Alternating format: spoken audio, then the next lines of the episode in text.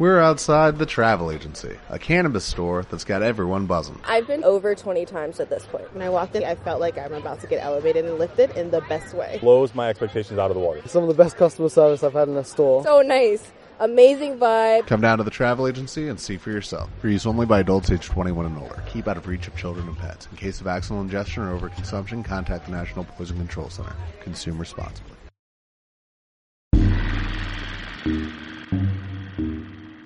Y si bien yo ya sabía que la literatura era lo que más me gustaba, ya estaba claramente orientado para ese lado y ya estaba claro que yo no iba a poder ser arquero, que era mi plan original, porque ya, ya había pasado el estirón, con grandes expectativas de mi mamá sobre todo, de que pegara el estirón.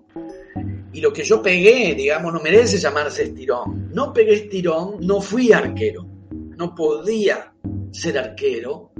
Así que sobre la base de la frustración de mi plan original, ya a los 13, 14, 15, mi relación con la literatura iba, iba quedando en primer plano. El oficio de leer, un podcast del Laboratorio Sonoro, con Andrea Calamari.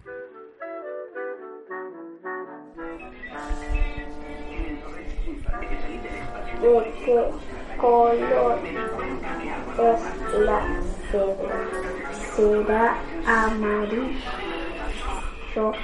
como el león? Convertir líneas en una realidad viva. Eso aprendí a hacer a los seis años. Aprendí a leer y supe que no podría dejar de hacerlo. No pude hacer otra cosa que leer y supe también que empezaba a formar parte de una especie, la de los lectores. Desde entonces busco lectores por todas partes. El invitado con el que voy a hablar hoy es Martín Cohen. Es profesor universitario, escribe, da clases sobre literatura y le encanta hablar sobre libros. El oficio de leer, un podcast del Laboratorio Sonoro. Oficio, del latín officium, servicio, función. Formado de opus, obra, hacere, hacer. Oficio, derivado de opificis, artesano. A la idea de hacer una obra los romanos añadieron el sentimiento de fidelidad. El oficio es lo que no puede dejar de hacerse. Oficio. Todos los oficios no son iguales. Hay mejores y peores. Cicerón reivindica aquellos oficios que requieren talento, como el oficio de leer. En este podcast siempre charlo con algún lector y siempre busco aquellas personas para las cuales el, el trabajo y la lectura están asociados. Martín Coan, eh, te agradezco mucho eh, que hayas aceptado la invitación. Buenas tardes. ¿Cómo estás? Vos sabés que hago siempre un primer ejercicio eh, de lectura, un ejercicio bastante eh, con, con bastante poco movimiento. En términos de, de ejercitación no es muy difícil, que es googlear y ver qué, qué es lo primero que aparece. Y bueno, vos tenés una entrada en Wikipedia. Dice, autor, profesor universitario y escritor. Cuando tenés que llenar un formulario con, con profesión o oficio, ¿qué pones? Docente, es lo que soy. He leído por ahí que, que te causa mm, algún, algún tipo de resquemor lo de poner escritor. O sea, sos una persona que escribe, pero no, no te autodefinís nunca como escritor. ¿Por qué? Porque mi, mi relación con, con la escritura y con la literatura pasa por una práctica y no por una identidad o por una condición de, del ser, digamos, aunque suene un poco pomposo decirlo así, o mejor dicho, suena pomposo decirlo así, y por eso me escabullo de las definiciones del, de- del ser o de la identidad de soy escritor, soy eh, lo que sea, digamos. Mi relación con, con la literatura pasa más por una práctica, porque incluso para mí, mi vínculo y mi, mi- mi- fervor con la, con la escritura tiene que ver con que me gusta hacerlo, no con que me gusta serlo. Entiendo que para otros puede ser muy distinto, incluso tengo la impresión de que se dan los casos, se dan los casos de quienes sienten un gran fervor por ser escritores y que en cambio no tienen gran entusiasmo por la escritura. Lo tienen que hacer como un requisito para el verdadero objeto, digamos, de, su deseo, que es ser escritor. A mí me pasa exactamente lo inverso. Nunca me sedujo, ni me atrajo, ni se me ocurrió la idea de ser escritor, sea, digamos, en lo que sea que eso consista. Y en cambio mi vínculo siempre, siempre pasó por el placer que me da escribir. En ese sentido lo defino como una práctica y no como una condición de identidad. Cuando te piden la identidad o, o uno llena esos formularios, me parece que lo más razonable a la hora de llenar la profesión es indicar aquello de lo que yo vivo, el trabajo del cual vivo y el trabajo del cual sustancialmente obtengo mis ingresos es como docente. ¿Y la lectura también la pensás como una práctica? Sí, sí, sí, absolutamente. Digamos, no, no, no responde, ni nunca respondió ni de chico, ¿no? Digamos, cuando uno empezó a leer, yo creo que no respondía ni siquiera en, en, en aquellos primeros momentos iniciales de la infancia a una especie de, de ideal o de escena idealizada de lo bueno que es leer o lo importante que es leer, eh, lo que se supone que es un lector y de algún modo, sí, esa especie de aspiración o de, de, de ser un lector. Nunca pasó por ahí para mí la cuestión. No es muy distinto a lo que me ha pasado con la escritura. Descubrí que me gustaba hacerlo. Listo. No, no, no es más que eso. Me gustaba hacerlo. Me gusta muchísimo hacerlo. Entonces también hay, una, hay, ciertos imaginarios del, del, lector o un cierto imaginario, un cierto eh, eh, prestigio, un cierto realce a quien cree que por, porque es lector es algo especial. Yo no lo vivo en absoluto así, ni le asigno esa, ni le asigno en absoluto esa carga. Me gusta hacerlo, punto. Te criaste en una casa con, con biblioteca, donde leer era, una, era también una práctica que las otras personas que vivían con vos hacían. No, en absoluto. Había, bueno, en absoluto es un poco tajante. Había mucho más televisor prendido que el libro abierto. Muchísimo más televisor prendido que libro abierto. Clase media bastante dañada, digamos, mi, condición social familiar. Entonces sí había un lugar de, lectura, había libros en la casa, pero no, no, no recuerdo mi casa como, como digamos, la escenografía de la casa, más allá que había algunos estantes con algunos libros ahí. La, escenografía no era la escenografía de un, lugar de lectura, era la escenografía de un lugar de televidentes. Y claramente la casa estaba dispuesta respecto del televisor, porque efectivamente así era como funcionaba la casa y la, y la familia.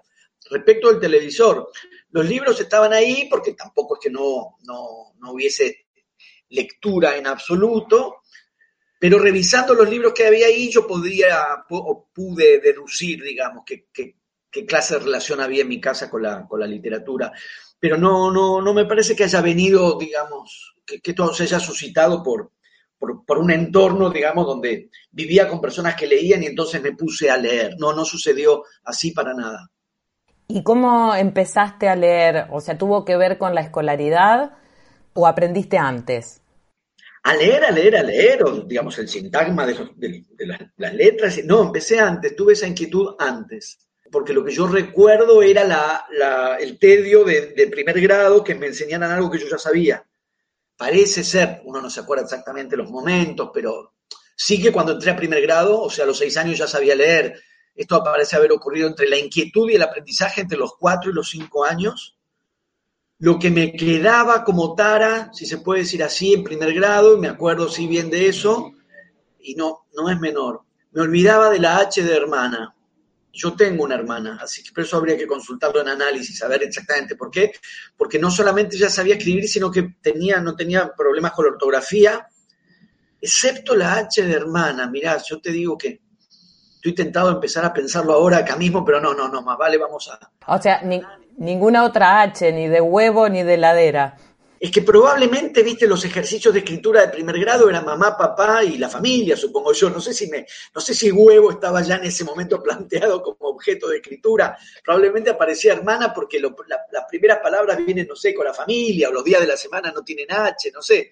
Al mismo tiempo me olvidaba, claro, la, la letra muda, porque mira, ya estoy, estoy por ahí ya avanzando demasiado, pero en la distribución familiar yo parezco, a ver, parece que yo he sido el verborrágico y mi hermana la más callada, con lo cual olvidarme la letra muda cuando se trataba de mi hermana, en fin, no sé, no lo voy a pensar más que, más que hasta acá. Pero volviendo a lo que decías, sí, ya sabía leer, ya sabía escribir, los relatos familiares, porque uno tiene difusamente un recuerdo propio, viste que la, memoria un poco la vas de, de esos años, de cuatro o cinco años, se te empieza a, mezclar las huellas propias que pueden haber quedado con la manera en que incorporar los relatos familiares, que terminan siendo tu propia memoria también. Surgió como curiosidad. Veía yo esos dibujitos llamados letras y, y junto con eso la curiosidad de qué dice acá y acá qué dice y acá qué dice y acá qué dice. Supongo que le pasará medio mundo, obvio. Acá qué dice, acá qué dice, acá qué dice, y hasta encontrar que dos palabras empezaban. Entonces, con la misma letra, entonces reconocer ya esa letra, eso. Creo, no estoy seguro, creo que una de las cosas que más inquietud me planteaban de qué dice acá, era, yo tenía un, una relación de fervor muy grande por unas galletitas que hacía Terrabusi. Las siguen haciendo, pero ahora las hacen mal. Las galletitas esas, los anillos, los redondos con azúcar arriba, yo comía eso, comía eso toda la, la infancia, no, infancia, adolescencia, Nunca dejé en realidad los anillos de chocolate. Yo, ellos me dejaron a mí, porque cuando Navisco compró la, compró Terrabuzzi los empezaron a hacer muy mal y, ya no fueron los mismos. Pero de, de, chico y de grande yo tenía gran pasión y parece ser que mis primeras preguntas eran por las letras de la lata. Estamos hablando de la época que las galletitas se vendían sueltas y en lata, no en los cartones, digamos, de las cajas, sino en lata Parece ser que a propósito de Terrabuzzi, que es lo que decía ahí abajo, mi primera inquietud era qué dice ahí, que era como decir cuál es el nombre de esto que me gusta tanto.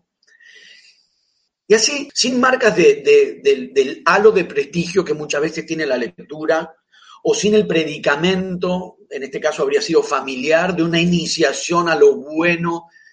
Yo diría que afortunadamente no hubo nada de eso en mi vida, ni la iniciación a lo bueno, ni la indicación de leer, eh, ni el prestigio moral del buen lector, ninguna de esas cosas. Surgió de un modo muy auténtico, diría yo. La curiosidad por las letras y las ganas de leer, nada más. Se me vinieron a la cabeza un par de cosas. Una, las latas, obviamente, porque somos de la misma generación. Esas que es como un casco de astronauta, pero un cubo, porque tienen el vidrio adelante. Y pienso que además todas esas letras venían muy cargadas, obviamente, de la tipografía de la marca, ¿no? Entonces son hasta letras más difíciles de ir encontrando la vuelta y a ver qué dicen ahí, porque, porque están marcadas por la tipografía, por un logo. Le, recuerdo el logo de Terrabusi, que era como una mujer de perfil con, el, con un paraguas. Sí. Justo mencionas dos cosas que me, interesa muchísimo y, de hecho creo recordar que en algún momento escribí sobre ambas cosas que mencionaste. Una, el formato de esas latas, sobre eso recuerdo haber escrito, precisamente porque cuando las latas se convierten en cajas de cartón, las galletitas dejan de ser algo que uno ve directamente, porque las veía por el redondel del vidrio, entonces veía directamente las galletitas, a ver una fotografía de las galletitas. Ese cambio, que puede ser menor o puede parecer menor, fue mayúsculo en un punto, porque para uno ese objeto pasó de ser el objeto directamente contemplado o contemplado a través de un vidrio transparente a ser el objeto de una representación. Descubrí, obviamente, de grande, que al pasar de las latas a las, a las cajas, se pasaba de un orden de la, de la relación con las cosas a otro, o, que fue como una entrada al mundo de la representación. Del, del vidrio transparente para ver la cosa misma a la fotografía. Así que para mí ese paso fue, fue importante. Y lo otro, vos sabés que yo no sé por qué, el logo de Terrabuzzi, que por lo que estamos diciendo, diciendo fue importante en mi vida, durante mucho tiempo yo no veía la chica con el paraguas inclinado, veía una calavera de perfil.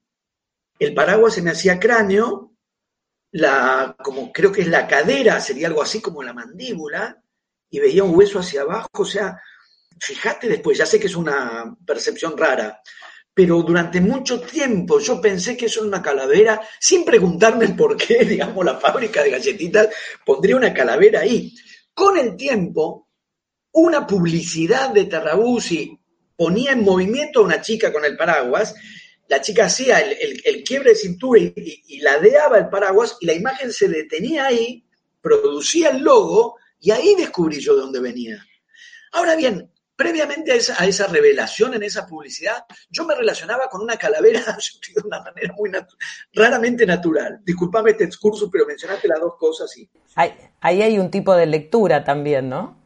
Absolutamente. Que vino junto con las letras, porque claro, las letras, inicialmente a los tres años, cuatro años, son dibujos, dibujos. Y en un momento descubrí que los dibujos corresponden a un sonido y que combinados dicen cosas. Entonces, sí, yo creo que, que empecé a leer por ahí. Después vinieron los libros, claro, pero, pero empecé a leer por ahí la gana de saber.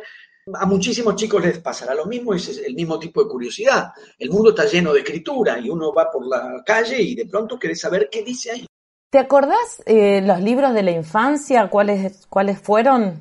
Me acuerdo, pero porque en eso soy también absolutamente clásico y digo lo mismo que dicen todos los, los, que luego fueron lectores o empezaron a ser lectores de este modo y que, que son de más o menos de mi edad, que son los famosísimos libros amarillos de Robin Hood, que no son solo de mi edad, sino justamente de distintas edades.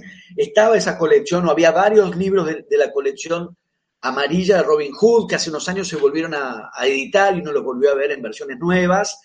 Dentro de ahí de Robin Hood había, leí un montón, leí algún Stevenson, La Isla del Tesoro, la leí en esa versión. La serie de Bomba, El hijo de Tarzán, de esos varios. Pero lo que yo recuerdo como, por ahí inventando el recuerdo, pero estuvo en esos libros, entre esos libros, pero yo lo recuerdo como el primero, es una edición, porque había creo unos libritos de Villiquen también, de, de, de Villiquen, pero, pero libros, digamos, con lomo rojo, creo, y otros de editorial Sigmar, y yo creo que fue en Sigmar que leí La Vuelta al Mundo en 80 días de Julio Verne, que se me hace a mí como el primer libro que leí, o por lo menos el primero que me impactó, me marcó fuertemente, porque yo creo que fue el libro que me hizo intuir, no puedo decir pensar ni advertir, podríamos decir intuir, una intuición que a la que le di todo su sentido de grande, que en las narraciones había estrategias de narración. Obviamente esas no son las palabras de los seis años, pero, pero ya no tengo seis años, lo digo con las palabras de hoy. Me impactó muchísimo el final de, de la Vuelta al Mundo en 80 días, con ese efecto de la apuesta de que iban a lograr hacer el periplo entero en 80 días, vuelven, parecen haber perdido la apuesta porque contaron los días y da 81, y la narración va hacia un clima de, congoja y de derrota y de pronto descubren que hicieron el viaje de manera tal que le ganan un día a la Tierra. Van, van a favor de la rotación y le ganan un día a la Tierra. Entonces, aunque, aunque contaban 81, en realidad los días fueron 80, o sea, el día en el que estaban era un día antes del que ellos suponían, con lo cual el desenlace da un giro rápido y sorprendente y donde parecían haber perdido descubren que han ganado, sin hacer nada más que corregir el error de cálculo y por supuesto, no, no, no, fue otra cosa que una intuición, porque evidentemente lo que me deslumbró no fue solamente, digamos, que la tierra rota y que uno puede ganar tiempo según en qué dirección vaya, sino el hecho de, de un efecto de la narración, de, que hay una manera de narrar que a uno lo puede conmover, sacudir, sorprender. O sea, me, me parece que fue mi, mi primer contacto con un efecto de lectura. No ya con la narración, con una historia, con contar una historia, que obviamente esa relación en la infancia está muy en primer plano con, en relación a lo que uno leía, sino que había algo así como una estrategia de narración y que, y que en la manera de contar, en la manera de, dosificar la información y los ritmos de la narración, había efectos en la lectura y que en, en realidad la lectura no era sino eso. Todo esto intuido en el final de, de La Vuelta al Mundo en 80 días, tiendo a pensar, por lo tanto, que lo, que me aparece como el primer libro que leí es ese. Esto que vos decías, bueno, cierta intuición de que ahí hay algo, de cómo está hecho, que a vos te, te llamó la atención. También en ese momento, no a los seis años, obviamente, pero quizás de más grande, eso te dio, te daba ganas de escribir, de decir, yo quiero hacer algo parecido, quiero, quiero jugar con las palabras como hace esta gente. Sí, tengo la impresión, la impresión de mi memoria, lo digo en el sentido de aquello que queda impreso en una memoria, es eso. Es eso, me dieron ganas de hacer eso mismo. Efectivamente, el deslumbramiento de, de, de, lo que podía hacerse, de lo que yo veía que se podía hacer, me dieron ganas de hacerlo. De manera que empecé a escribir bajo ese mismo impulso. Por eso que es un impulso enteramente suscitado por la lectura misma. ¿Y copiabas? Creo, no, no copiaba directamente. Recuerdo dos cosas que yo escribí de chico, además de las cosas escolares, ¿no? Tres cosas recuerdo. No, sé si había copias directas, probablemente sacaba cosas. Yo recuerdo haber escrito una historia de un futbolista. No sé, no me acuerdo más que eso. Me acuerdo que era la historia de un futbolista y que había elegido el nombre de un futbolista inglés. conocido, Kevin Keegan. Claro, el apellido tiene la misma, la misma inicial que el mío. Que en esa época, obviamente, lo que quería era ser futbolista, no, no, no, no, no lo que después fui. Las dos veces con K, Kevin Keegan. Le puse ese nombre, le puse Keegan, no sé si Kevin. Y había escrito la historia de un futbolista. No me acuerdo para nada de qué más había. Escribí en sexto grado, o sea, cuando tenía 11, una, dos cosas. Eh, escribí una, una historia de amor de infancia. Yo no sé si ya había visto Melody, suponete, como para pensar qué cosas copiaba o no copiaba o agarraba, o me habían, no voy a decir inspirado, pero podríamos decir estimulado. Yo creo que había visto Melody. Así que escribí una historia de, de, de, novios de amor de infancia, que creo que terminaba mal. Y de lo, lo, lo, que hizo que esto se me grabara es que eran hojas de, carpeta o de cuaderno que circularon entre mis compañeros de grado y de otros grados. Y, y, esa circulación fue lo que se me grabó, la idea de que me estaban leyendo. Y una compañera, yo creo que era Adriana Reichler, se lo llevó a la casa y cuando me lo trajo de vuelta al día siguiente me contó que los padres lo habían leído y que les había gustado. Yo creo que se me grabó esto, y es lo que me permite acordarme de que había escrito ese texto, esa, esa cosa, porque fueron, digamos, así, estos padres, fueron mis primeros lectores anónimos. O sea, fue mi primera relación, todo esto que entre comillas, ¿no? he dicho con mucha ironía hacia mí mismo, pero fue la, fue la primera vez que me leí a alguien que yo no sabía quién era, quiénes eran. Una relación genuina de pura lectura. No se relacionaban conmigo, sino con lo que yo había escrito, y eso me produjo una mezcla de pudor, orgullo, inquietud, digamos, que hizo que eso se me grabara. En ese año, sexto, o sea, yo tenía 11, había que preparar un acto de fin de año de despedida de los de séptimo. Y se hizo una obra de teatro que escribí yo. Es lo único que me acuerdo. O sea, de, después la actuamos, ¿no? Obviamente, en el salón de actos del colegio. Yo tenía un papel inicial al principio y después nada, personaje, papel, no me acuerdo ni qué era. era. Me acuerdo que era de humor, que era gracioso todo. Eh, escribí eso. Pero mira, tenés, hay tres géneros, tenés la dramaturgia, tenés una novela corta y un cuento que tenía el del futbolista. ya está, ya, ya, estaba. Mira, me faltaba la poesía, que eso se ve que vino después. Me interesa con la historia de amor si la, coprotagonista o la que te inspiró la historia también la leyó o era Adriana. La verdad es que no me acuerdo, no me acuerdo. Adriana Reisler se había hecho una vez una cosa entre los tres grados de séptimo, eran séptimo A, séptimo B, séptimo C, y había que poner las tres. Todavía regía mucho más el patriarcado, se suponía que los varones íbamos a poner mujeres y viceversa. Los varones teníamos que poner las tres chicas que más nos gustaban, las chicas, los tres varones que... Y yo me acuerdo que Adriana Reichler, eh, yo la puse segunda. La que más me gustaba era Dorita Stiverman segunda Adriana Reichler, pero yo creo que lo que escribí no era sobre ninguna de las dos, me parece que era imaginario. Yo tenía una novia, pero que no era del colegio, Marian, María Ángela. Mirá, todavía me acuerdo, Marian cumple el 21 de julio, vos podés creer, pasaron 40, más de 40 años, pero yo me acuerdo del día del cumpleaños de Marian. Bueno, ayudado porque mi mejor amigo cumplía el 22, Néstor Frenkel y el 20 era la llegada del hombre a la luna, no sé, las cosas que me acuerdo. Quizás tenía más que ver con esa, con esa historia mía. No, quedaron pobres los, los, padres de Adriana leyendo lo que no sabemos si les gustó o no les gustó. Dijo Adriana que sí, dijo Adriana que sí. Yo creo que lo que se me grabó fue eso, esa mezcla de, pudor y de, halago. Escribí después, ya en el secundario, primer año, una biografía también de humor, de, chiste, chiste, de humor, era gracioso, sobre un compañero que era amigo mío. Le, le, inventé una vida, le inventé una biografía. Me acuerdo también porque circuló en las distintas, entre los compañeros y fue a parar otras divisiones.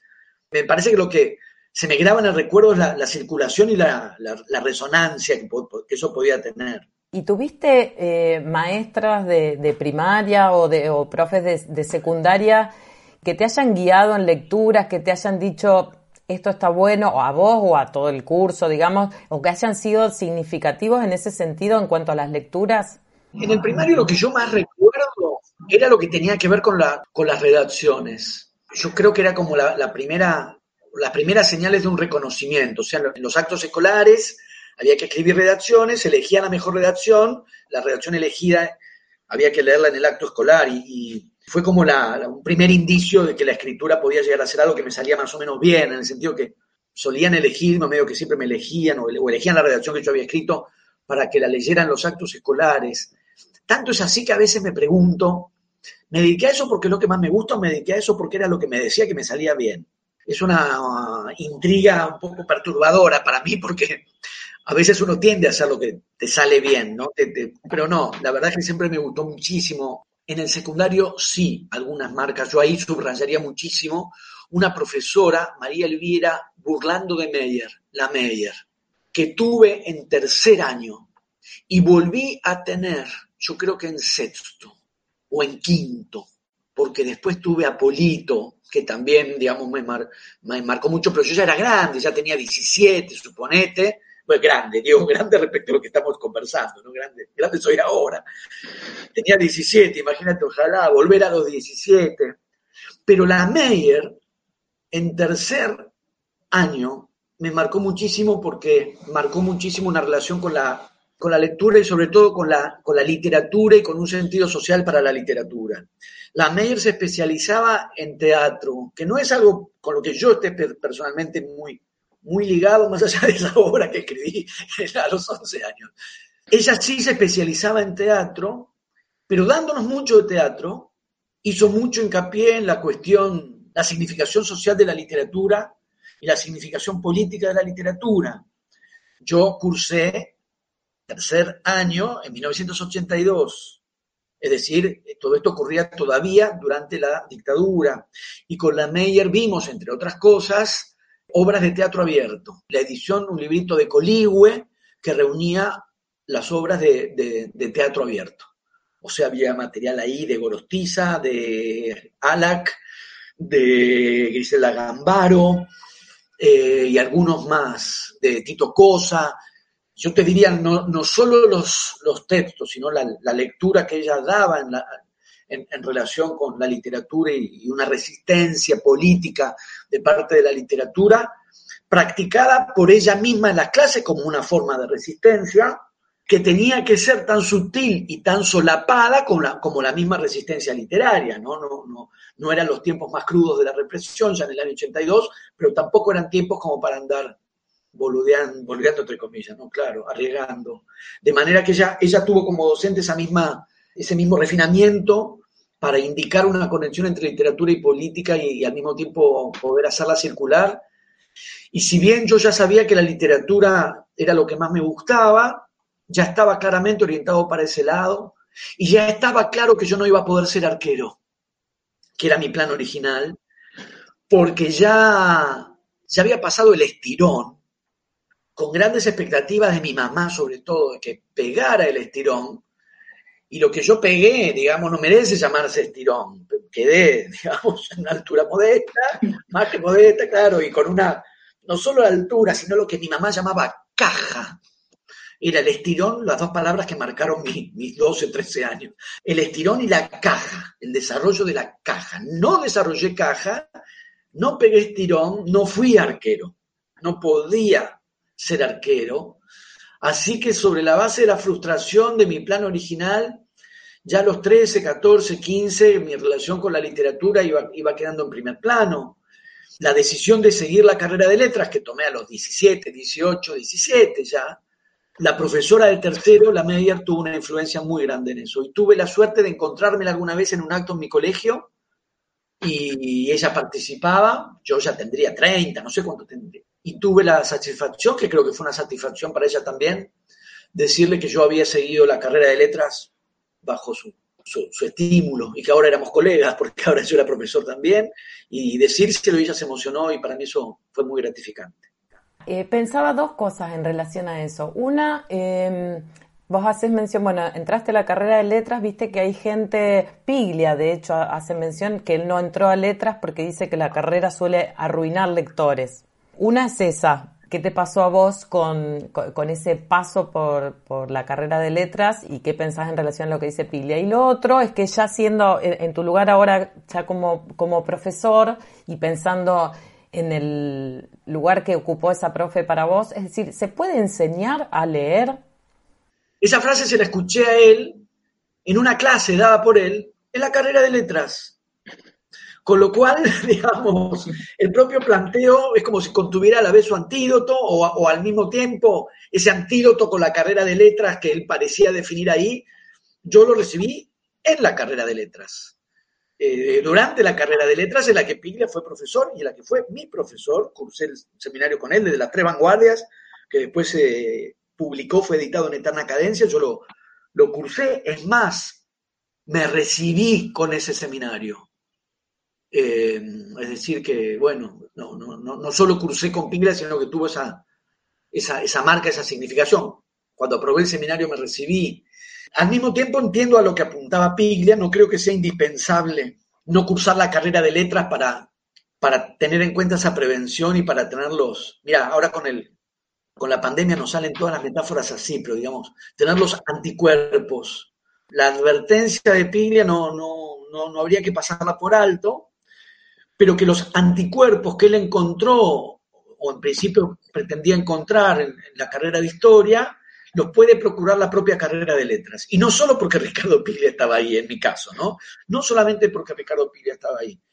Vos, mencionaste la cuestión del lector, y efectivamente hay algo ahí, también está la cuestión del escritor, lo que se supone que podría llegar a dañar o intimidar eh, la carrera de letras, eh, el impulso de escritor que todos o casi todos cuando entramos a la carrera de letras tenemos, y a mí me parece una instancia muy apreciable en la formación de, lector y en la formación de escritor, la carrera de letras, y, esa, y ese conflicto que pueda suscitarse, incluso esa crisis que puede llegar a producirse, es un desafío más que valioso para la propia formación del lector y de escritor. Yo mismo podría ser un, ejemplo, pero Carlos Gamerro es otro ejemplo, Aníbal Zarkovsky es otro ejemplo, Miguel Vitaliano es otro ejemplo, eh, y, hay, muchísimos, ¿no? De, compañeros y compañeras que cursaron la carrera de letras y son escritores y, ahí están. A, veces terminaron, a veces no. Gabriela Cabezón Cámara, Sergio Holguín, ya no me acuerdo quiénes terminaron, quiénes no terminaron. No importa. Pasaron por la carrera de letras y habría que ver en cada caso. Yo, mismo sí atravesé efectivamente una crisis. Digo crisis en, el, mejor sentido, ¿no? La crisis en el sentido de poner en revisión, pensar todo de nuevo.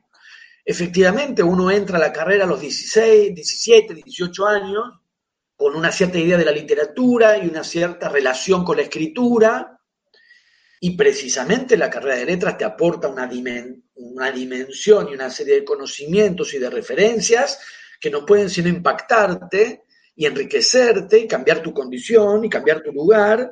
Y por lo tanto es más que razonable que las intenciones o ilusiones o predisposiciones previas queden sujetas a revisión.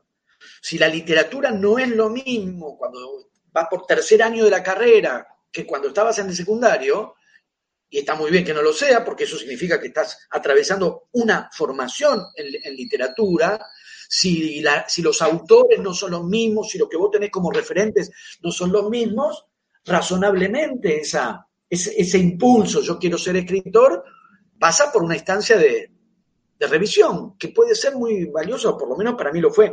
Fue una cosa que para mí marca ese pasaje de un modo muy nítido.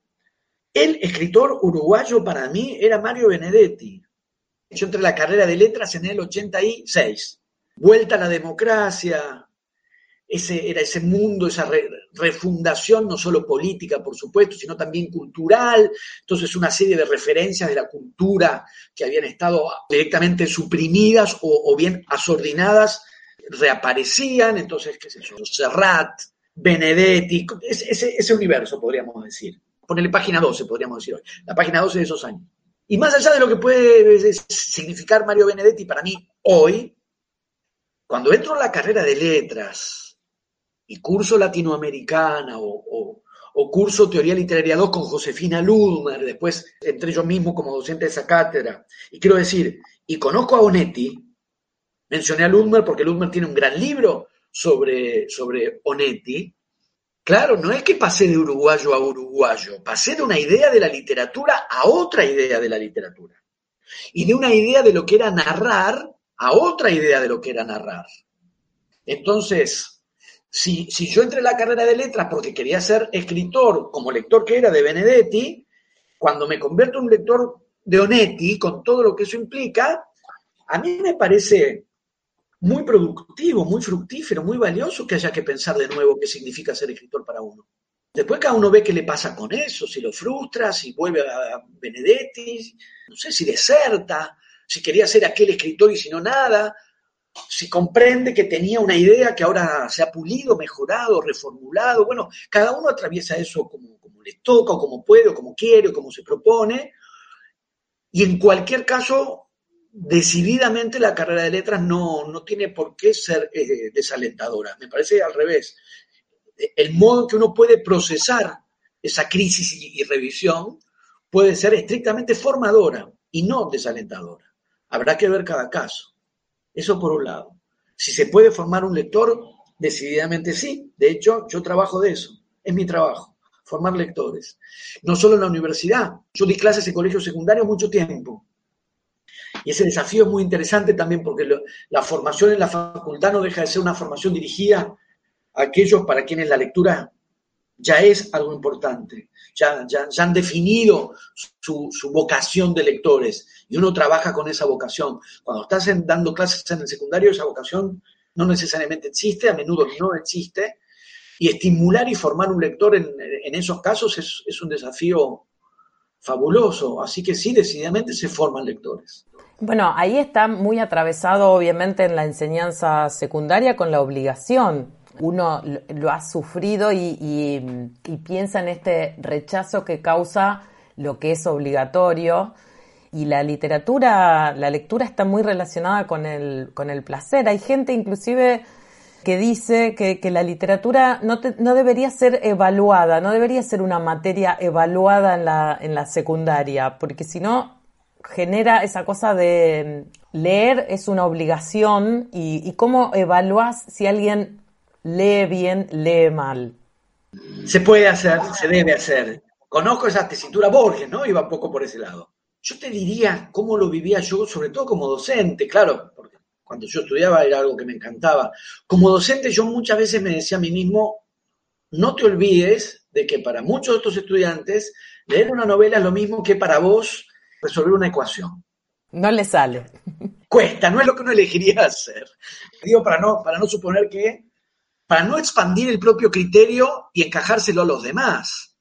Convertirlo en un placer, convertirlo o estimular un deseo, ese es el desafío. No darlo por descontado, no darlo por descontado, porque si no también ahí habría un reparto y ahí empieza mi disidencia con, con estos criterios un poco romantizados de la literatura y de la lectura. No la evaluamos, no la calificamos. Los docentes de matemáticas sienten por las ecuaciones la misma pasión que nosotros sentimos por un poema. Entonces, ¿por qué les asignaríamos a ellos el mundo árido de la obligatoriedad y la evaluación y para nosotros el placer y el disfrute? Para alguien que se dedica a la matemática, resolver una ecuación es un placer absoluto, entran en éxtasis. Yo lo, uno lo veía, los profesores verdaderamente apasionados, cuando te decían, me parece, increíble, pero, pero funcionaba, se apasionaban. A mis compañeros, los que les gustaba física, lo que, cuando íbamos al laboratorio de química, que para mí era tremendo, eh, pero había compañeros míos que estaban, obvia, obviamente, digamos, era un momento de excitación y para ellos era increíble cómo para mí no podía ser apasionante combinar una sustancia con otra y ver qué pasaba. Que hay que poner donde hay que ponerlo, con como Na, que era sodio, y esto cómo era que se llamaba, y, y para ellos ahí había un disfrute, digo, si no es una versión un poco, insisto, romantizada, donde nosotros tenemos la, la, el monopolio del placer y los demás quedan en el lugar de lo árido. No es así, digamos, los placeres son diversos y cada cual disfruta con lo que se le da. Porque si no, paradójicamente se vuelve un gesto autoritario. Otra vez, si no lo estaríamos convirtiendo en una obligación, la obligación del disfrute. ¿Qué es? Cuando estás en matemática estás obligado, a hacer, cuando estás en, qué sé yo, en química estás obligado, ahora estás obligado a disfrutar. ¿Por qué? Porque se trata de literatura y yo digo que la literatura es para disfrutar. Así como con un látigo, disfruten. Disfruta, hijo de puta, como el de Capuzotto, ¿viste? Habla bien. Claro. Claro, no funciona así. No funciona así. Entonces me parece que hay una trampa en esa romantización de la literatura y de, y de la lectura que arroja al alumno al lugar del, del discapacitado emocional, digamos, ¿no? Cuando en realidad el desafío tiene que recaer en el docente, que es suscitar y estimular un disfrute y un placer y un deseo con lo complejo que eso es, no solo la docencia. Yo siempre decía, si yo tuviese la capacidad de, dar con la fórmula certera para suscitar un deseo en otra persona, nunca me habrían dicho que no las personas de las que me enamoré. Y, y, y no, casi, casi, no me ha pasado otra cosa en la vida que personas de las que me enamoré que me decían que no. Eh, digamos, claramente no es, no es tan sencillo hacer que el otro desee lo que uno quiere que desee. Pero la docencia un poco, en gran medida, no un poco. El desafío es ese, ¿no? El deseo. Hacer de la literatura un deseo.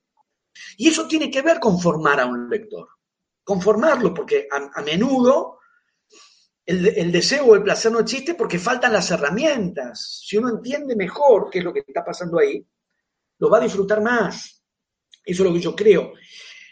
A la vez, para mí, para, ahora digo para mí mismo, no solo para mí como docente, pero yo lo he transmitido como docente, o, he procurado transmitirlo como docente, que es la trampa involucrada o activada en la antinomia entre placer y obligación digo en función de lo que vos planteabas, porque efectivamente esa antinomia existe y es como un dispositivo ideológico, educativo o ideológico, cultural muy fuerte. Placer u obligación.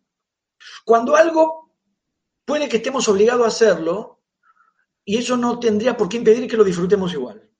Entonces me parece que ahí hay un, como un imaginario de rebeldía un poco eh, naif, si me permitís, ¿no? Que es, si, estoy obligado a hacerlo, no lo puedo disfrutar. Para mí el desafío es el inverso. ¿Están, están obligados? Sí, están obligados. La materia es obligatoria, sí.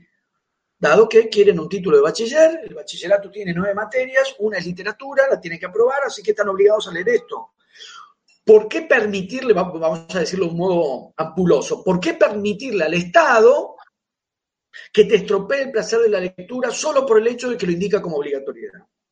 ¿Por qué alguien no disfrutaría de leer el Quijote o algunos capítulos, ponele para no ser tan extremo, del Quijote, solo porque en, el plan de educación de cuarto año va literatura española y ahí está el Quijote, entonces no, lo, entonces no podemos leer y disfrutarlo? Porque en el, plan nacional de educación eso figura como, como lectura obligatoria. ¿Por qué? ¿Por qué dejarse arrebatar el placer así en nombre de aquello que es obligatorio? ¿Por qué no aprender a reponer el deseo y el placer, incluso aquello que en el dispositivo institucional lleva el nombre de obligatorio? Estamos obligados y lo podemos disfrutar igual. Si le encontrás la vuelta del placer, es que podés olvidarte de que estás obligado y lo vas a hacer y después resulta que cumpliste. Entonces, para mí, romper la dicotomía obligación-placer era clave. Sigo pensando sobre todo en los, en los años que daba clase en el secundario. Me estoy acordando de una cosa que hice mucho tiempo y que funcionaba bien. Que era, pero porque está en relación con lo que estamos diciendo, es como una excepción o una complementación a lo que estoy diciendo. No me acuerdo si era cada dos semanas, yo creo que era cada dos semanas. Una hora, hora escolar, ¿no? Los módulos de, no, de 40 minutos, dedicada a la lectura. Lectura porque sí. Esa lectura no estaba prevista en el programa de la materia y no iba a entrar en ninguna evaluación. Era porque sí. Y los libros eran a elección. Elección relativamente libre. Si querés te cuento cómo era esa elección, pero era elección. O sea, yo no decidía el libro, lo, no lo decidía yo. Y dedicábamos una hora por semana o cada dos semanas a ese leer porque sí. Que me incluía a mí. Quiero decir, yo estaba especialmente ansioso de que llegara esa hora, porque yo también andaba con mi libro y para mí era bárbaro, digamos, poner las patas arriba del escritorio y, dedicarme a leer esos 40 minutos junto con los, con los estudiantes. Me acuerdo de una, de una cosa, no estaba permitido, digamos, cada uno tenía que traer el libro que había elegido, ¿Qué pasaba si se lo olvidaban? No podían hacer otra cosa. O sea, yo decidiría, yo era el profesor. Sí. ¿Puedo aprovechar para hacerla? No. No. Esta es la hora de lectura. Pero me olvidé el libro. Bueno, claro, te olvidaste el libro. ¿Y qué les pasaba? Claro, se aburrían. Se aburrían. ¿Qué le pasa a uno en la vida? ¿Qué te pasa a vos? ¿Qué nos pasa a mí? Si nos quedan 40 minutos muertos y no tenemos un libro encima. Nos aburrimos. Yo te diría que si, si algo pude aportar a la formación de lectores fue eso. Espero que no haya sido solo eso. Pero si, si alguien consiguió, si alguien pasó por la experiencia de decir, puta madre, ¿cómo me aburro por no tener un libro encima? Eso ha hecho algo con su formación de lector. Y me decía, no, porque hay una tarea de geografía, no, no, ahora no, esto es, literatura, es la hora de literatura. Y ahí aparecían comentarios sobre esos libros que pueden, supongo que habrán sido de lo más variado, de intereses de los adolescentes en ese momento, algunos que habrán querido congraciarse con vos, quizás con lo que elegían. Puede ser que pasara algo de lo que vos decís. Pero ¿sabés qué hacía yo? Y para mí esto fue, fue determinante. Podían elegir tres libros. O sea, ¿cómo, ¿cómo es que se filtraba esto que bien decís vos? Podían elegir tres. Eh, mejor dicho, tenían que proponer tres, elegidos por ellos. De esos tres, yo marcaba uno. Ese uno no era elegido por mí estrictamente, era elegido por mí desde la elección de ellos. O sea, el libro siempre era un libro que el propio estudiante o la propia estudiante había, habían propuesto. Y yo creo que por algo que no, a mi entender, no era exactamente congraciarse conmigo, no, no, me, no me considero tan significativo ni, ni, ni aún en esa situación. Yo creo que en, un punto sí sabían cuáles eran las buenas lecturas y las que más o menos. Y entregar o proponer tres más o menos no les daba. No por mí, no les daba. Entonces te arrimaban una cosa medio chota, digamos, o una que son las lecturas que ellos sabían que no eran tan, tan buenas, pero ellos mismos tenían la necesidad de poner una cosa mejor en las tres. Una o dos de las tres yo no creo que me haya pasado nunca que ninguna de las tres daba. Siempre una de las tres era por lo menos potable para la idea de la literatura que uno tiene y obviamente era el que, era el que elegía, de manera que funcionaba bien. Si son los libros que ya quieren leer, lo van a leer igual. La contribución que uno puede hacer a, a esa formación de lectores es estimularlos a leer lo que quizás no leerían sin ese estímulo. Sí, sí, pi pienso, no sé, mis hijas con Harry Potter, o sea, es el que leen sin que se los den para leer. Exacto, y a mí me parece que ese es un punto clave en la cuestión de la currícula o como le querramos llamar a lo que se enseña, lo que estamos focalizando ahora, que es lo que se da en colegios secundarios. Porque muchas veces aparece la idea de eh, darle lo que les gusta, como si el gusto fuera algo dado, dado de una vez y para siempre, como si formar un lector, y hasta podríamos decir educar, estamos hablando de instituciones educativas, no fuese también formar y educar un gusto.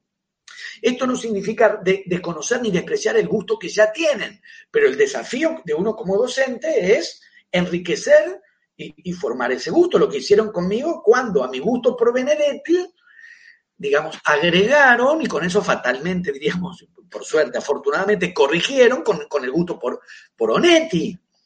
Entonces, eh, acatar el gusto ya existente, acatar y ratificar el gusto ya existente, es renunciar al desafío para el docente y diría incluso a la obligación de, de, formar un lector, dar otras herramientas que no tienen y que ese gusto personal se amplíe y eventualmente se modifique. Sí, sí, tal como vos decías, a mí me hubiera gustado que en matemática me dieran solo lo que me gustaba. Claro, obviamente. Números enteros y no mucho más. Sumar peras con manzanas me gustaba a mí y me decían que estaba mal. Claro, totalmente. Claro, claro, pero ¿ves? hay otra vez la romantización de la, de la literatura que termina jugando absolutamente en contra.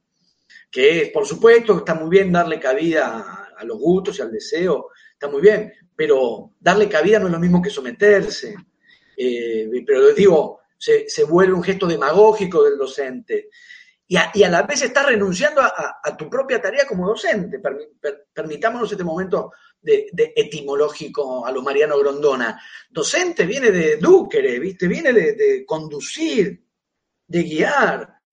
sin que eso no, lo, coloque a uno en un lugar de, revelación, pero orientás una lectura, orientás una línea de lectura, das herramientas para, una lectura, para, para, que accedan a aquello a lo que no accedían. Si Harry Potter ya lo saben, ya lo leen, ya les gustan, ya tiene la competencia lectora de Harry Potter, lo sabe, lo lee, lo lee bien, funciona.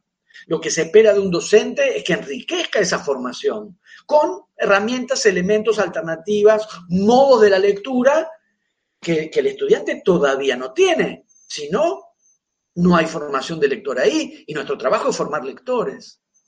Con tu hijo, ¿sos prescriptivo de lo que tiene que leer, de lo que le recomendás a leer en, los terrenos que debería incursionar o lo dejas solo? No, en absoluto. Ahí me veo liberado por el, el hecho de que no, no me hace caso. Entonces, no, con mi hijo se da. La madre de mi hijo es profesora de literatura también. Es docente también, enseña literatura argentina. Entonces, no, se trata solamente de, de, de, un padre que se dedica a enseñar literatura, la madre se dedica a lo mismo. Pero en mi caso personal, no. En principio, soy, soy reacio a decirle a la gente lo que tiene que hacer. Claro que cuando se trata del hijo de uno hay cosas que uno tiene que decirle, claro, porque hay que educar. Pero esa parte no, porque soy su padre, no soy profesor de literatura. La relación con la literatura se da, se, da y se dio siempre del modo más genuino, que no, no pasaba por decirle lo que tenía que leer, no era mi eh, alumno, no es mi alumno, es mi hijo, sino por la conversación de padre e hijo, de lo que uno y otro leían, con la distancia o la diferencia del caso. Entonces yo acompañaba o seguía su pasión por Harry Potter, sin personalmente ponerme a leer Harry Potter para eso. Pero acompañé su periodo de fascinación y creo que me he gastado un aguinaldo en un pedazo de madera que resultaba ser la auténtica varita, la que verdaderamente hacía magia. Bueno, hizo magia porque agarró, agarró mi aguinaldo y lo hizo desaparecer. Que la tiene solo él. Sí, seguramente es esa y ninguna otra. La hicieron solo por él. Quiero decir, se dio y se da de un modo que creo que es muy verdadero y que no tiene que ver con la, indicación. Probablemente porque como soy docente y trabajo de hacer eso, eh, eso, mismo me eximió de hacerlo con mi hijo, a quien formaron sus docentes. Entonces, lo que existía y existe entre él y yo, llegado el caso, es la conversación sobre lecturas, pero como puede darse con mil cosas, que no son solo, también es la música que uno escucha, con una cosa que me, interesó mucho, que es, mi hijo nació en 2000, la música que yo escuchaba en la adolescencia, ellos también la escuchan. O sea, agregaron una cantidad de cosas que son, obviamente contemporáneas, pero me doy cuenta que no es solo mi hijo, no es mi hijo, digamos. Muchos de los chicos de su edad escuchan Cero Girán, escuchan Cero Girán, escuchan Espineta, pero escuchan Almendra o escuchan no Almendra, escuchan Pescado Rabioso, entonces, cuando eh, es un disco que mi hijo prefiere, o que le encanta, o Pink Floyd le encanta, aparece como algo que, probablemente sí, Artaud lo escuchó conmigo la primera vez, claro, pero es muy suyo a la vez. no le dije que lo escuchara, no le indiqué que lo escuchara. Habrá mirado lo que escucho, supongo, o, o habremos hablado del mismo modo que hablamos de lo que leo.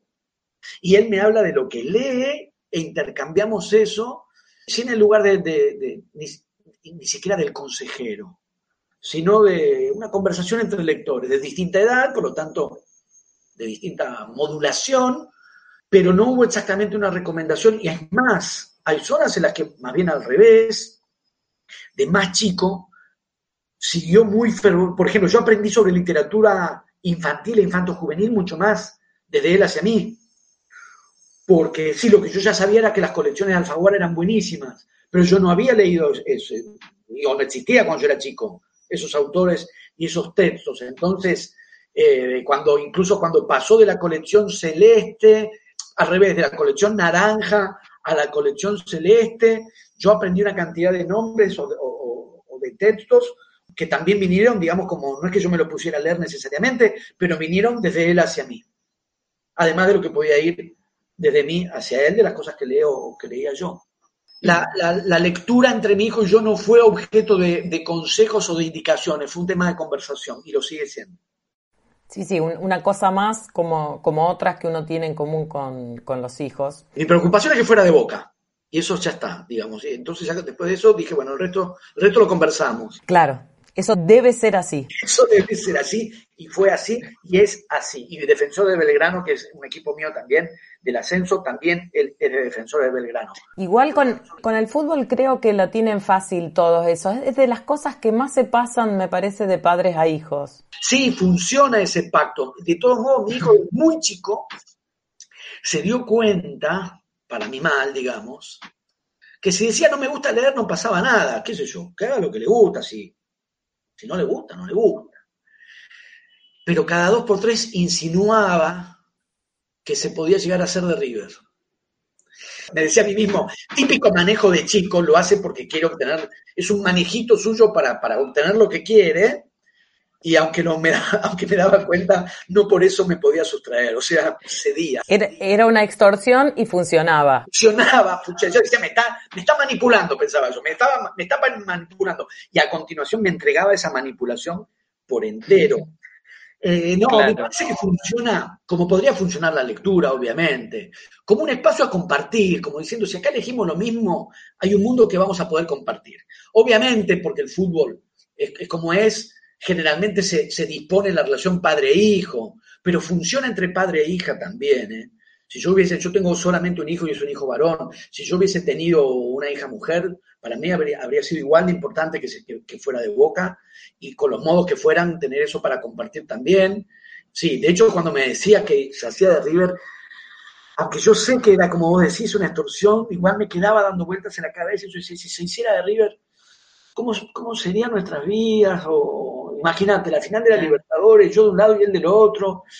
Bueno, no importa, no hay que angustiarse, por suerte no ocurrió.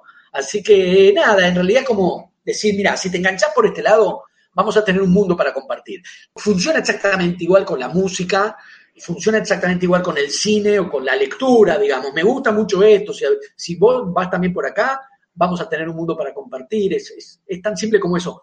Yo eh, te voy a liberar en breve, pero hay algo que te quiero preguntar y es más sobre, sobre la materialidad de, la lectura, pensando en, obviamente, trabajás en relación a la lectura. ¿Tenés dividida lectura solo por gusto, separada del trabajo, o, o está todo junto y es una gran masa?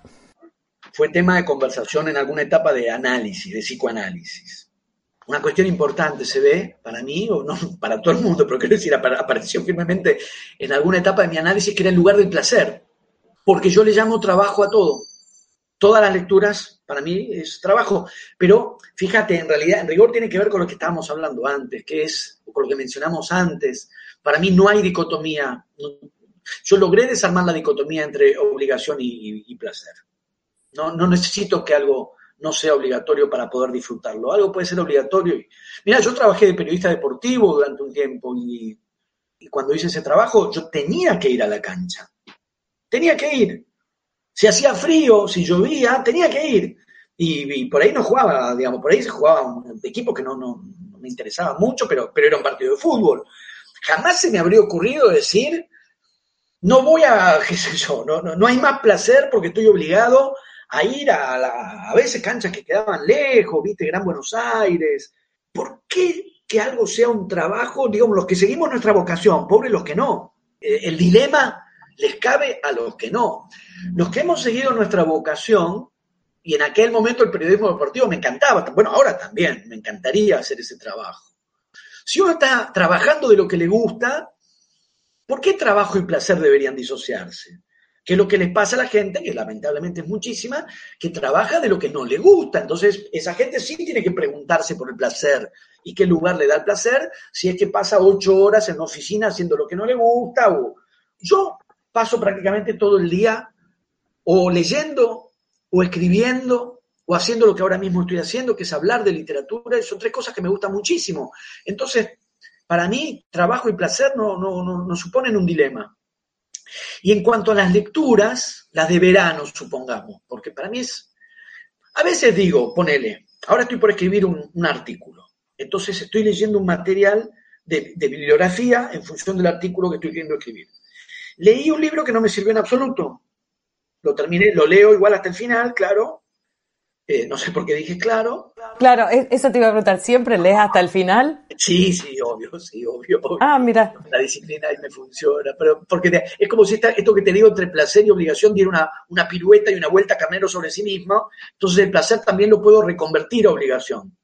La obligación la traduzco a placer y el placer lo traduzco a obligación. Hay que terminar el libro, aunque no me esté gustando. Eh, acá no es que no me gustó, es que no me sirvió para el artículo. Entonces, eh, me gustó leerlo y me interesó leerlo, pero aquello para lo que tenía que ser funcional para mi trabajo no lo fue.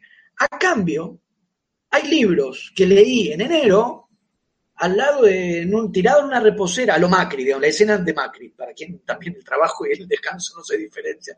Digo, tirado en una reposera, al sol, al lado de una pileta de natación, leyendo una novela, y a la hora de armar un curso, esa novela entra, funciona, es bárbaro, es perfecta esta novela para este curso. Entonces, ¿eso qué significa? Que esa tarde que estuve leyendo en la, en la reposera al sol era trabajo. Esa escena de, de- disfrute y de placer se reconvierte en trabajo porque resulta que ese, ese libro que estuve leyendo en ese momento ahora entra en el programa de la materia que voy a dar. ¿Y qué pasa con el que leí para el artículo y que al final no va al artículo? Entonces, ¿qué era? Y en realidad, al punto al que llego es que ya no importa. No importa, porque es como un continuo de trabajo y de placer, donde las lecturas del trabajo me dan placer y las lecturas que entrarían por el placer muchas veces van a parar al trabajo. Tanto como que muchas veces en clase yo estoy desarrollando algo a propósito de tal libro o desarrollando tal aspecto teórico. Levanta la mano un estudiante y dice, ponele el otro día pasó. No levantó la mano porque estábamos en Zoom, pero aparece en, el, en, en Zoom. ¿Qué pasa con Blackout de María Moreno en relación a lo que estás planteando, algo que yo estaba desarrollando? Bien, pasa a ver, lo empezamos a ver, porque en ese libro está, pa, pa, pa, empezamos a desarrollar, a intercambiar, intervinieron otros. Cuando entonces, a ver, cuando leí Blackout, ¿qué era entonces? ¿Placer o trabajo? ¿Qué sé yo? ¿Qué, qué importa? Porque es placer y trabajo a la vez. Era placer, ahora es trabajo, porque estoy trabajando, dando mi clase y acá estoy hablando de Blackout y, y de cualquier otro libro. Entonces, lo que me pasa es que placer y, y trabajo están unidos. Entonces, le podríamos llamar placer a todas las lecturas, le podemos llamar trabajo a todas las lecturas. Yo le llamo trabajo. Habría que ver por qué. Sí, pero no tenés una connotación negativa de la palabra trabajo.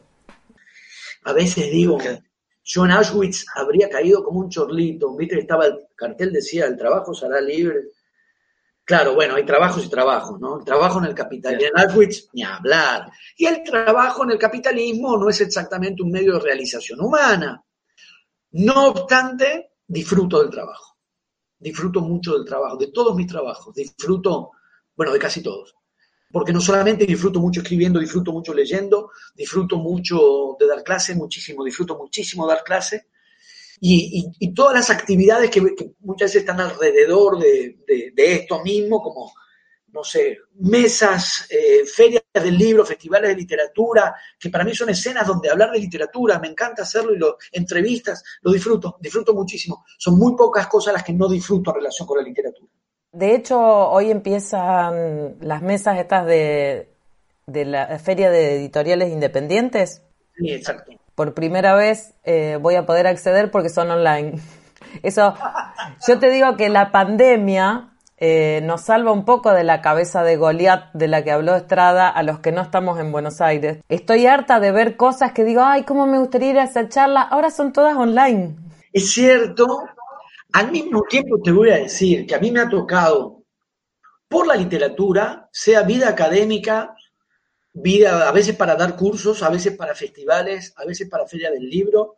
Si te hago la enumeración es prácticamente el país entero, porque por cuestiones de esta índole, feria del libro en La Rioja, una charla sobre literatura en un colegio secundario, San Juan, el argentino de literatura en Santa Fe, el Congreso Razones de la Crítica en Rosario, la, bueno, la Plata ni hablar, La Plata es como estar prácticamente acá, charlas en un colegio, más de una charla en Córdoba un millón y medio de veces, la Pampa, Bariloche. Eh, yo di clases de literatura muchos años en Chubut, entre Leu y Comodoro Rivadavia. Di un curso en Ushuaia, en Tierra del Fuego. Di un curso en Río Grande, Tierra del... Quiero decir, entiendo lo que decís y no lo voy a desmentir porque lo sabés mucho más que yo. Y al mismo tiempo, a veces se produce el efecto, no digo que no haya una base verdadera en eso, pero a veces hay, hay el efecto de que acá en Buenos Aires pasa todo y si no, no. Y algo puede llegar a tener de espejismo. Y muchas veces digo, Tucumán, Santiago del Estero, yo he tenido experiencias muy extraordinarias en, todos los lugares que te mencioné, me estoy olvidando unos cuantos, Neuquén, charlas, mesas, encuentros de escritores, donde muchas veces, desde la sensación de todo pasa en Buenos Aires y acá no, esas actividades terminan teniendo una fuerza, una potencia y un entusiasmo superior. No, no, eso, eso claramente. Sí me refería más a esas cosas chiquitas, o sea, hay, y, Rosario hay, de todo, festivales, cosas eh, a nivel cultural que son interesantísimas, pero yo me refería por ahí a esas cosas a veces más chiquitas que decir, tal tipo va a estar en tal lugar, en, en la universidad o en una librería y uno quiere ir, que son esas cosas más diarias. Yo creo que hay mucho más presentaciones de libros, yo a veces lo digo parodiando, pero satirizando, pero un poco. Si por un sándwich de milanesa vamos nosotros. un sándwich de milanesa, un pasaje en micro y a veces eventualmente un pasaje en avión que, puede estar al alcance, sacando... Sí, sí, de hecho lo hacemos. Mirá, a San Juan fui porque me contactó una profesora que creo me pasa mucho, son profesoras en colegios secundarios, y fueron alumnas mías o alumnos míos, y me cuenta que estaban dando una novela mía en cuarto año. Viajé a San Juan, pero no, no, no hubo ni, que gastar en hotel, no hizo falta hotel. O sea, llegué, bajé, fui, di la charla, volví al aeropuerto y me volví. Cuando lo cuento, digo algo que me parece que es verdad. Mi mujer ni siquiera se enteró ese día que me había ido a San Juan. O sea, se enteró que salía a trabajar. Y mira, tengo que dar una charla ahora, no dije que era en San Juan. Claro. fui, vine. Eh, de Rosario, y además con lo que yo disfruto de estar en Rosario, yo estoy esperando a que me inviten a cosas a Rosario. Lo voy a tener en cuenta. Eh, porque realmente, bueno, la otra vez cuando hablamos con el grupo de investigación la pasamos muy bien con vos y es interesante siempre tenerte. Así que, Martín, te agradezco mucho. Realmente esta charla la pasé muy bien. Espero que, haya sido mutuo. Absolutamente. Un placer. Bueno, muchísimas gracias. Muchas gracias a vos. Nos vemos. Chao, chao.